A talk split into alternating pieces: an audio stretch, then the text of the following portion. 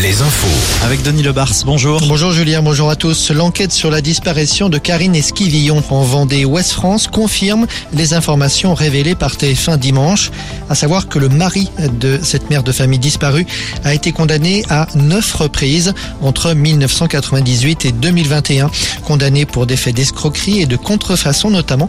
Le quotidien régional évoque en particulier une affaire de faux lingots d'or. Voilà maintenant plus de deux mois que sa femme âgée de 54 ans a disparu. À Rennes, un homme abattu à l'arme blanche hier soir devant une station de métro située au sud de la ville. L'agresseur, visiblement, a utilisé une machette, précisent les enquêteurs. Ça s'est passé vers 23h15. La victime, un homme âgé de 30 ans. Elisabeth Borne annoncée jeudi en Mayenne et dans le Maine-et-Loire. Pour l'instant, pas de détails sur le programme de cette double visite. On sait simplement que la première ministre aura pour thème l'emploi et la petite enfance. Une première euh, dans le monde de l'immobilier. Oui, on peut même parler de possible inversion de tendance pour la première fois depuis 2015 et donc depuis 8 ans. Et les prix dans l'ancien sont repartis à la baisse. C'est ce que révèle l'indice notaire INSEE qui fait référence en France. Par rapport au quatrième trimestre, les prix ont globalement baissé de 0,2%.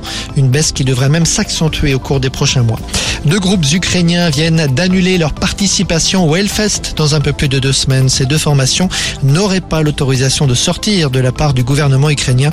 Ils ont d'ailleurs dû annuler leur participation à d'autres festivals européens. Roland Garros, deux Françaises qualifiées pour le deuxième tour aujourd'hui, Diane Paris et Océane Dodin. Ça continue chez les messieurs. Richard Gasquet fait son entrée en lice cet après-midi et Gaël Monfils, ce sera ce soir. Voilà Julien pour les infos. Merci Denis, à tout à l'heure, 17h.